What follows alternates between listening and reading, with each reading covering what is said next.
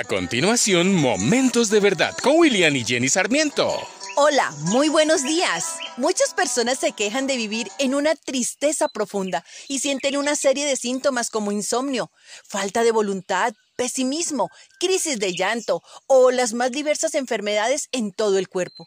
Cuentan que sus vidas transcurren de manera monótona y sin expectativas, que trabajan nada más para subsistir y que no saben en qué ocupar su tiempo libre.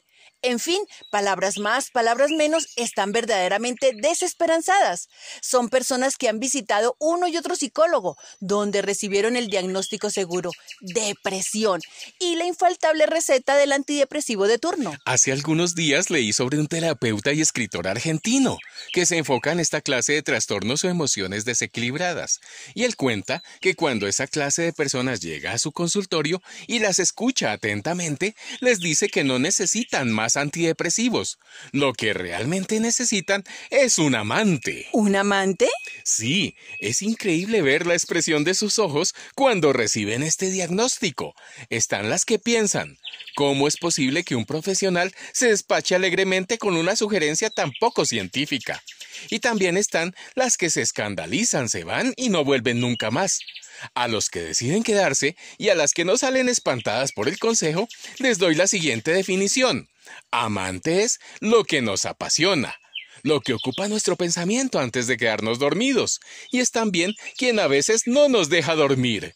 Nuestro amante es el que nos distrae frente al entorno, lo que nos deja saber que la vida tiene motivación y sentido. A veces a nuestro amante lo podemos encontrar, sí, en una pareja, pero también solemos hallarlo en Dios, en la iglesia, la literatura, la música, el cine, la política, el deporte, en la necesidad de trascender espiritualmente en una buena amistad, una buena mesa, en el estudio, en viajar o en el placer de un simple pasatiempo.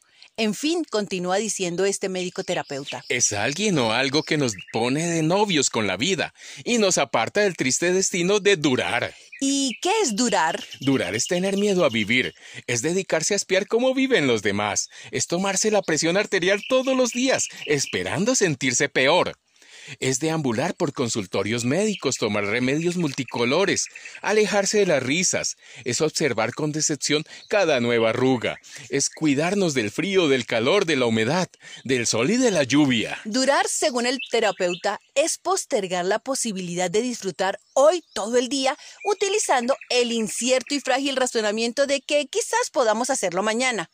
Y su consejo final es... Por favor, no te empeñes en durar. Búscate un amante. Conviértete también en uno y sé un protagonista de la vida. Piensa que lo trágico no es morir. Al fin y al cabo, la muerte nunca se olvida de nadie. Lo trágico es no animarse a vivir. Para estar contento, activo y sentirse feliz, hay que estar de novio con la vida.